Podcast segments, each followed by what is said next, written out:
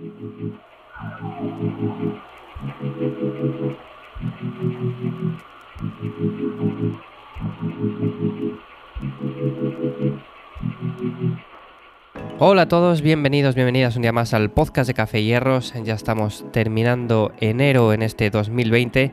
Ya veis que yo sigo con la voz un poco tocada todavía, ya os lo he ido comentando a través del podcast diario durante toda la semana y es que todavía no termina de ponerse bien del todo. Espero que en estos días ya vaya mejorando y ya pueda hacer el podcast con normalidad. Y bueno, antes de nada, ya sabéis que este podcast hablamos de deporte, de salud, de estilo de vida de una forma un poco más práctica, que yo soy Iván Yamazares, que puedes conocerme más en arroba tanto en Twitter como en Instagram. Y hoy vamos a dar un poco de repaso a la semana, lo que ha sucedido, lo que hemos visto a lo largo de ella. Ya sabéis que de lunes a jueves tenéis el podcast diario de entrenamiento hoy.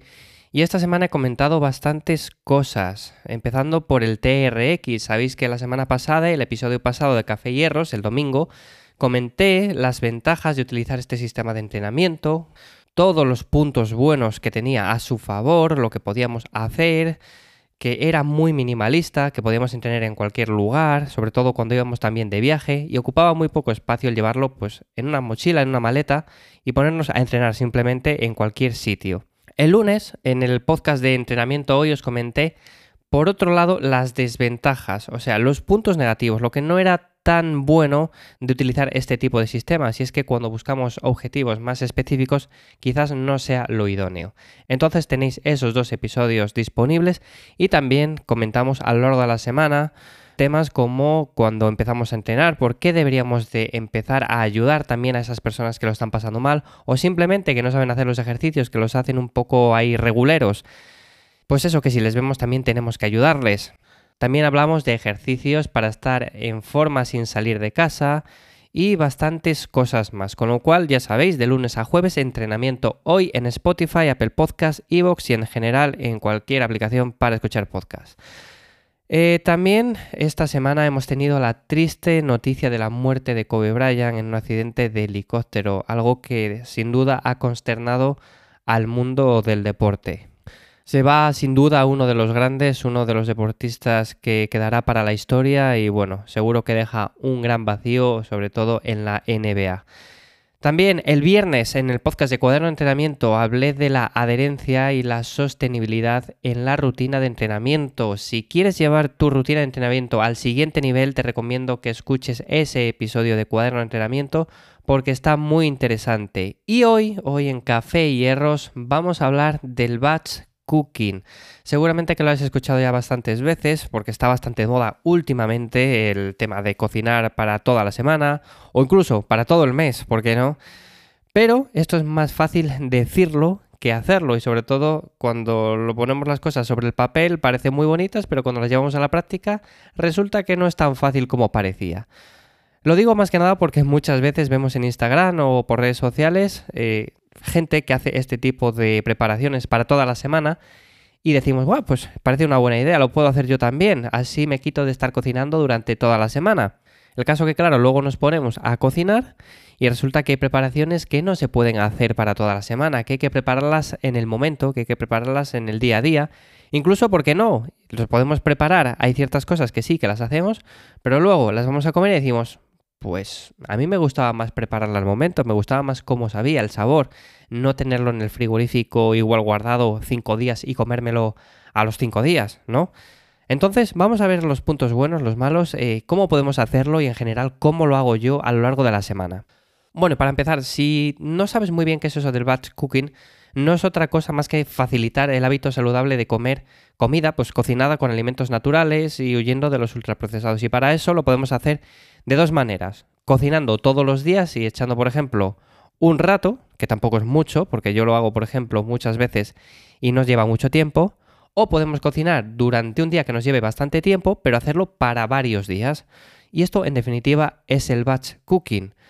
Es hacer de la comida, de la preparación de la comida, más bien, algo más sencillo.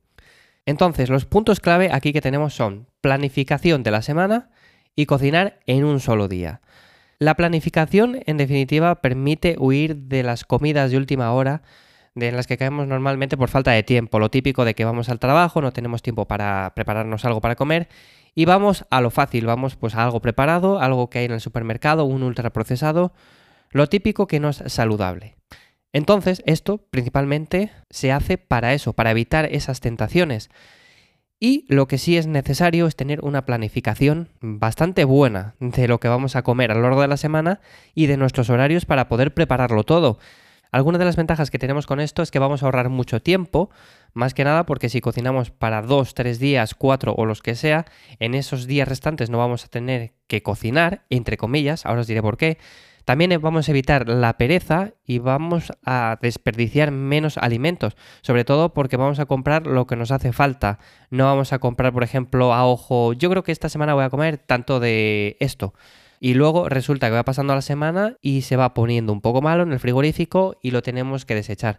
Yo realmente, por ejemplo, os cuento mi caso personal, como sé básicamente lo que voy a comer y tengo las cosas muy controladas, o sea, no quiero decir que lo pese todo al milímetro ni nada por el estilo, pero sí controlo bastante lo que como a lo largo de la semana, no desperdicio nada. O sea, nunca se me pone malo ni el pescado, ni la carne, ni se me pone mala la fruta, o sea, hay que saber también comprar en ese sentido y lo que vamos a comprar, eh, lo que solemos comer a lo largo de la semana y una buena planificación en este sentido es vital. Entonces, cosas que hay que tener en cuenta cuando hacemos batch cooking. ¿Qué es importante? Vale, hay que pensar en la conservación de los alimentos en primer lugar, sobre todo lo que digo. Hay que saber que ciertos alimentos son perecederos, entonces si vamos a comerles a lo largo de la semana, si sabemos que vamos a consumirles, vale, vamos a comprarles, pero si no, quizás sería mejor idea eh, ir comprándoles según van pasando los días o por ejemplo hacer una planificación de voy a comer tantos días esto, entonces necesitaría esto. Por ejemplo, si como 3 frutas al día, 3 por 7, 21, vale, pues voy a comprar 21 frutas para toda la semana. A ver, es un poco un ejemplo, ¿eh? No quiero que lo toméis al pie de la letra. En lugar de comprar 21 frutas a la semana, 21 piezas de fruta a la semana, podemos también decir, en vez de 21, compramos 10 y 10, para que, por ejemplo, cuando llegue el final de la semana, esas que he comprado hace 7 días no haya pasado tanto tiempo y estén ya un poco peor de sabor y demás. Entonces, eso lo primero, hay que tener en cuenta la conservación y a la hora de guardarlos deben estar en tarros bien cerrados. Para eso deberíais de comprar, por ejemplo, tuppers de cristal para por lo menos guardarlo en el frigorífico y que esté en un recipiente de calidad, no uno de plástico que al final sabe la comida incluso mal de estar ahí metida. Además, no todos los alimentos aguantan el mismo tiempo la nevera. Eso también hay que tenerlo en cuenta. Y las vinagretas que solemos hacer en casa, ensaladas, pueden estar toda la semana sin problema, al igual que las cremas de verduras, las ensaladas y todo eso. Pero otros platos no aguantan lo mismo y en ese sentido también tenemos que tirar del congelador, de congelar ciertas cosas. A mí esto en particular no me gusta. No me gusta hacer, por ejemplo, carne y congelarla. Y no me gusta hacer pescado y congelarlo. Entonces va en preferencia de cada uno. Si a ti te da igual que sepa un poco peor o que pierda esas propiedades de sabor la comida, lo puedes hacer perfectamente. Incluso puedes hacer la comida para dos semanas. Pero a mí en particular no me resulta cómodo y no me gusta luego el tener que descongelar la comida. Entonces, a mí en general poner menús no me gusta y creo que no se adaptan a nada en general. Entonces, eh, quiero explicaros cómo lo hago yo y en general es bastante sencillo. Lo primero de todo tengo tres puntos clave que forman parte de mi día a día y sobre todo de cuando preparo las comidas. Lo primero de todo es sencillez. Eh, sencillez eh, en la preparación, sencillez a la hora de hacer ciertas cosas, pero solo en ciertas comidas, ya que por ejemplo el desayuno o la comida requieren de preparaciones al momento. Por ejemplo, yo hago batch cooking, sí, hago eso, pero lo hago para ciertos días solo a la semana y sé que ciertas preparaciones requieren de que las haga en ese mismo momento. Pongo un ejemplo, yo por las mañanas me levanto y como un porridge de avena, por así decirlo, es un ejemplo, ¿eh? Entonces, puedo comerlo, pero no voy a preparar 5 o 6 poris de avena para comerlos a lo largo de la semana, ir levantándome y sacarles del frigorífico, porque eso parecería cemento. Y eso es solo un ejemplo, pero así podríamos decir muchas otras cosas. En sí la preparación de esto no requiere mucho tiempo y al final no te va a llevar más de unos minutos al día. Entonces, en mi opinión, no tiene mucho sentido hacer ciertas preparaciones para toda la semana. Lo que sí que hago es, por ejemplo, preparar esas preparaciones que llevan más cocción, que llevan más eh, por ejemplo, salteado de verduras. Si tengo que hacerme lentejas, me hago lentejas para varios días, me hago verduras para varios días, arroz para varios días. Y todo eso al final lo voy distribuyendo en diferentes tuppers de cristal, lo voy guardando en el frigorífico y sé que para dos o tres días vista tengo la comida preparada. Pero el desayuno es una preparación que la preparo al momento. Y la comida también suele ser una preparación que la preparo al momento porque suele ser quizás después de entrenar, también a veces es pasta, que me gusta al momento, también suele ser a veces otro tipo de preparaciones que requieren del horno, entonces esto si lo haces, lo metes al frigorífico, luego lo comes, en definitiva pierde bastante sabor, está bastante malo, a mi parecer, y no me gusta esa forma de hacer esas comidas.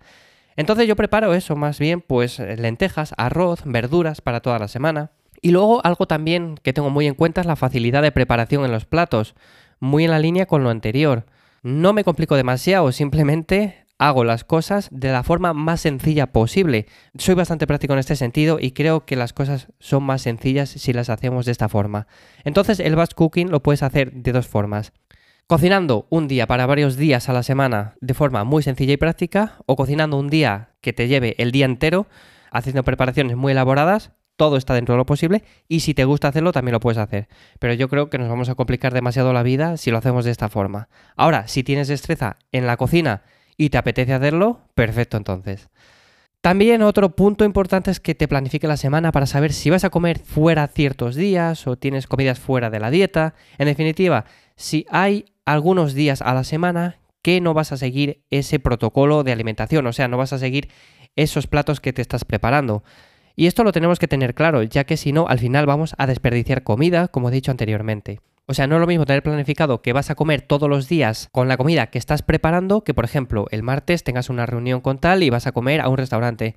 El viernes tienes una comida familiar o un cumpleaños. En definitiva, ciertas cosas que al final alteran el curso normal de la semana y esas preparaciones que nos hemos ido haciendo van quedando desplazadas y cuando nos damos cuenta están en el frigorífico, abrimos el tupper y decimos, pues esto ya no vale para comer tengo que tirarlo porque está malo.